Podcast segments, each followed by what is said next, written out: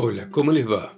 Esto es Lecturas desde Santa María de los Buenos Aires, esta ciudad agobiada en este continente que está imposible.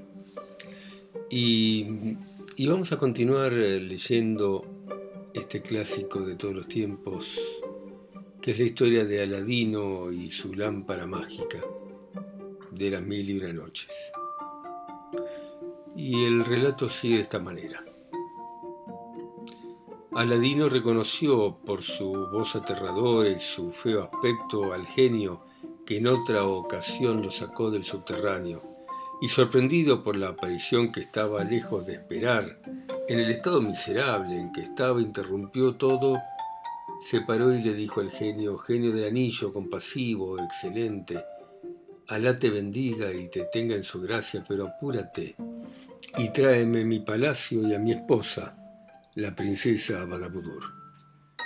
Pero el genio del anillo le contestó, oh dueño del anillo, lo que me pides no está en mí hacerlo, porque en la tierra, en el aire y en el agua, solo soy un servidor del anillo, y siento mucho no poder complacerte en esto, que es competencia del genio de la lámpara. No tienes más que dirigirte a él, y él te va a complacer. Y entonces Aladino, muy sorprendido, le dijo, pero genio del anillo, Dado que no puedes mezclarte en lo que no te incumbe, transportando aquí el palacio de mi esposa, por las virtudes del anillo a quien sirve te ordeno que me transportes a mí, a la tierra donde esté mi palacio, y me dejes sin hacerme sufrir sacudidas debajo de las ventanas de mi esposa, la princesa Badabudur. Y apenas había formulado Aladino esta petición, el genio del anillo contestó con el ojo, lo transportó al fondo del Magreb en medio de un jardín magnífico donde estaba con su hermosa arquitectura el palacio de Badabudur, y le dejó con mucho cuidado debajo de las ventanas de la princesa y se fue. Entonces, a la vista de su palacio, Aladino sintió que se le dilataba el corazón y se le tranquilizaba el alma y se le refrescaban los ojos, y de nuevo se puso alegre y tuvo esperanza, y de la misma manera que está preocupado y no duerme quien confía una cabeza al vendedor de cabezas cocidas al horno, así Aladino, a pesar de sus fatigas y penas, no quiso descansar en lo más mínimo. Y se limitó a elevar su alma hacia Alá para darle gracias por sus bondades y reconocer que sus designios son impenetrables para las criaturas limitadas. Tras lo cual se puso en evidencia debajo de las ventanas de su esposa Barabudur. Y he aquí que desde que fue arrebatada con el palacio por el mago, la princesa tenía la costumbre de levantarse todos los días al alba y se pasaba el tiempo llorando y la noche en vela, poseída de una tristeza inenarrable en su dolor por verse separada de su padre y de su esposo bien amado, además de todas las violencias de que la hacía víctima el maldito mago, aunque sin ceder ella. Y no dormía, no comía, no bebía, y aquella tarde, por decreto del destino, su servidor había entrado a verla para distraerla, y abrió una de las ventanas de la sala de cristal, miró hacia afuera y dijo, Oh mi señora, ven a ver cuán hermosos están los árboles y qué delicioso es el aire esta tarde. Y luego lanzó un grito, exclamando, Ahí está, ahí está mi amo Aladino, mi amo Aladino, está bajo las ventanas del palacio. Y al oír estas palabras, Badabudur se precipitó a la ventana y vio a Aladino, y Aladino la vio ella y ambos enloquecieron de alegría, y fue Badabudur la primera que abrió la boca y gritó a Ladino, querido mío, ven pronto, ven pronto. Mi servidora va a bajar a abrirte la puerta secreta. Puedes subir sin temor. El maldito mago está ausente. Y cuando la servidora le abrió la puerta secreta, Aladino subió al aposento su esposo y la recibió en sus brazos. Y se besaron llorando de alegría y riendo, y cuando estuvieron un poco calmos se sentaron uno junto a otro, y Aladino dijo a su esposa Badabudur, antes que nada te voy a preguntar qué fue de la lámpara de cobre que dejé en mi cuarto sobre la mesa antes de salir de casa. Y la princesa exclamó, querido mío, esa lámpara es precisamente la causa de la desdicha, porque todo fue mi culpa, y contó Aladino cuánto había ocurrido en el palacio en su ausencia y cómo, por reírse de la locura del vendedor de lámparas, había cambiado la lámpara de la mesita por una lámpara nueva, y todo lo que ocurrió después, sin olvidar detalle, y concluyó diciendo, y solo después de transportarnos acá con el palacio es cuando el maldito mago ha venido a revelarme que por el poder de su hechicería y las virtudes de la lámpara cambiada quiso arrebatarme a tu afecto con el fin de poseerme. Entonces Saladino, sin hacer el menor reproche, le preguntó, ¿Y qué desea hacer contigo ese maldito?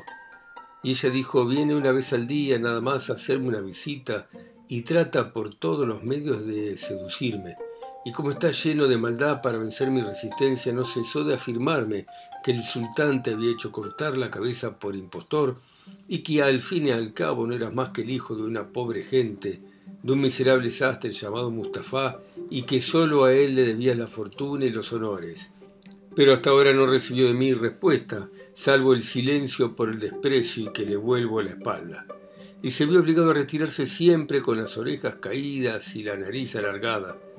Y cada vez temía yo que recurriese a la violencia, pero loado sea la y Aladino le dijo, dime ahora, Badabudur, ¿en qué sitio del palacio está escondida, si lo sabes, la lámpara que me consiguió arrebatar ese maldito? Y ella dijo, nunca la deja en el palacio, sino que la lleva en el pecho. ¿Cuántas veces se le he visto sacar mi presencia para enseñármela como un trofeo? Entonces Aladino le dijo, está bien, pero por tu vida, que no ha de seguir enseñándotela mucho tiempo, por eso únicamente te pido que me dejes un instante solo en esta habitación. Y Badabudur salió de la sala y se fue a reunir con sus servidoras. Entonces Saladino frotó el anillo mágico que llevaba en el dedo y le dijo al genio, Genio del anillo, ¿conoces las distintas especies de polvos soporíferos? Y el genio contestó, es lo que mejor conozco. Aladino dijo, en ese caso te ordeno que me traigas una onza de ban cretense y una sola toma será capaz de derribar un elefante. Y desapareció el genio para volver al cabo de un momento llevando en los dedos una caja que entregó a Aladino diciéndole aquí tienes amo del anillo, van cretense de la calidad más fina. Y se fue. Y Aladino llamó a Badabudur y le dijo, mi señora, si quieres que triunfemos con este maldito Magebrín, no tienes más que seguir el consejo que te voy a dar. Y te advierto que el tiempo apura porque me has dicho que él está a punto de llegar para intentar seducirte. Entonces esto es lo que tendrás que hacer. Y le dijo lo que tenía que hacer y lo que tenía que decir, y le dio instrucciones respecto a la conducta a seguir con el mago. Y agregó, y en cuanto a mí me voy a ocultar en esta arca, y voy a salir en el momento oportuno. Y le entregó la cajita de Bank diciendo, no te olvides de lo que acabo de indicarte. Y se encerró en el arca. Entonces la princesa Babudur, a pesar de la repugnancia que tenía a desempeñar el papel, no quiso perder la oportunidad de vengarse del mago y siguió las instrucciones de Aladino. Se levantó y mandó a sus mujeres a que la peinaran y le pusieran el tocado que sentaba mejor a su cara de luna, y se hizo vestir con el traje más hermoso. Luego se ciñó el talle con un cinturón de oro con diamantes y se adornó el cuello con perlas nobles de igual tamaño y en las muñecas y en los tobillos se puso pulseras de oro con piedras preciosas, y perfumada y semejante a una aurí escogida, y más brillante que las reinas y sultanas más brillantes, se miró enternecida en su espejo, mientras sus mujeres se maravillaban de la belleza y prorrumpían en exclamaciones de admiración, y se tendió en los almohadones esperando la llegada del mago. Este no dejó de ir a la hora anunciada, y la princesa, contra lo que estaba acostumbrado, se levantó en honor suyo y con una sonrisa lo invitó a sentarse junto a ella. Y el maguebrín, muy emocionado por el recibimiento y deslumbrado por los hermosos ojos que le miraban y por la belleza de aquella princesa tan deseada, solo se permitió sentarse al borde del diván por cortesía. Y la princesa sonriente le dijo, mi señor, no te asombres de verme cambiada, porque mi temperamento, por naturaleza, es muy cambiante y refractario a la tristeza, y he acabado de sobreponerme a mi pena y a mi inquietud. Y además reflexioné sobre tus palabras respecto a Ladino, y ahora estoy convencida de que murió a causa del terrible enojo de mi padre el sultán. Lo que está escrito ha de ocurrir. Y mis lágrimas y mis pesares no darán vida a un muerto. Por eso renuncié a la tristeza y al duelo y resolví no rechazar tus proposiciones y tus bondades. Y eso es el motivo por el cual cambié mi humor. Y agregó, pero aún no te ofrecí los refrescos de la amistad. Y se levantó, ostentando su belleza deslumbrante, y fue a la mesa en que estaban los vinos y los sorbetes, y mientras llamaba a una de las servidoras para que sirviera la bandeja, echó un poco de van cretense en la copa de oro que había ahí. Y el maguebrín no sabía cómo darle las gracias y cuando se acercó la doncella con la bandeja, tomó la copa y le dijo a Badabudur, Princesa, por muy deliciosa que sea esta bebida, no podrá refrescarme tanto como la sonrisa de tus ojos.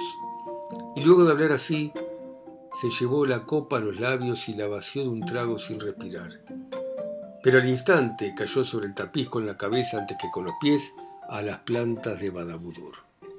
Con el ruido de la caída, Aladino lanzó un grito de triunfo y salió del armario para correr hacia el cuerpo inerte de su enemigo. Le abrió la parte superior del traje y sacó del pecho la lámpara. Y se encaró con Badabudur, que acudió a besarle en el límite de la alegría y le dijo, Te ruego que me dejes solo otra vez, porque hoy terminaré todo. Y cuando se alejó Badabudur, frotó la lámpara en el sitio que sabía y al punto apareció el genio, quien después de la fórmula acostumbrada esperó la orden. Y Aladino le dijo, Genio de la lámpara, por las virtudes de esta lámpara que sirve, te ordeno que transportes este palacio con todo a la capital del reino de la China y que lo sitúes exactamente en el mismo lugar de donde lo sacaste. Y hazlo de manera que el transporte sea sin conmoción, sin contratiempos, sin sacudidas. Y el genio contestó, oír es obedecer, y desapareció. Y en el mismo momento, sin tardar más tiempo del que se necesita para abrir y cerrar un ojo se hizo el transporte sin que nadie lo advirtiera, porque apenas se sintieron dos agitaciones, una al salir y otra al llegar. Y entonces Aladino, después de comprobar que el palacio estaba en realidad frente por frente al palacio del sultán en el sitio que ocupaba antes, fue en busca de Badabudur y la besó y le dijo, ya estamos en la ciudad de tu padre. Pero como es de noche, más vale que esperemos a mañana para ir a anunciar al sultán nuestro regreso. Por el momento no pensemos más que en regocijarnos con el triunfo y con nuestra reunión, Badabudur. Y como desde el día anterior Aladino no había comido, se sentaron y se hicieron servir por los esclavos una comida suculenta en la sala de las 99 ventanas. Al día siguiente el sultán salió para ir de costumbre a llorar por su hija a los cimientos donde antes había estado el palacio, y echó una ojeada por aquel lado y se quedó asombrado al ver de nuevo en el sitio del Meidán el palacio magnífico, y creyó que era efecto de la niebla o algún ensueño y se frotó los ojos varias veces, pero como la visión persistía ya no pudo dudar y sin preocuparse de su dignidad, echó a correr agitando los brazos y lanzando gritos de alegría y atropellando a los guardias, subió la escalera del abastro, no obstante su edad, y entró en la sala de la bóveda de cristal con 99 ventanas, en la cual precisamente estaban esperando, sonriendo Aladino y Badabudur. Y ambos se levantaron y corrieron a su encuentro, y él besó a su hija y lloró en el límite de la ternura. Y cuando pudo abrir la boca, dijo, hija mía, veo con asombro que no se te demudó el rostro ni se te puso la tez amarilla, a pesar de todo lo que sucedió desde el día que te vi por última vez. Sin embargo, hija de mi corazón, debes haber sufrido y no habrás visto sin alarma y angustia cómo te transportaban de un sitio a otro, porque nada más que pensarlo yo me siento invadido por el espanto. Date prisa y explícame el motivo de tan escaso cambio en tu fisonomía y contame sin ocultarme cuánto te ocurrió desde el comienzo hasta el fin. Y Badabudur contestó, Oh, Padre mío, has de saber que apenas se me demudó el rostro porque ya he ganado lo que había perdido con el alejamiento de ti y de Aladino, porque la alegría de volver a tenerlos me devuelve fresca y mi color de antes también. Pero sufrí y lloré tanto por verme arrebatada de tu afecto como el de mi esposo, como por haber caído en manos del maldito mago que es el causante de todo y que me decía cosas desagradables tratando de seducirme. Bueno, muy bien. Dejamos acá con este cuento clásico de las mil y una noches y seguimos la próxima. ¿eh? Gracias por escucharme. Chao, chao, chao.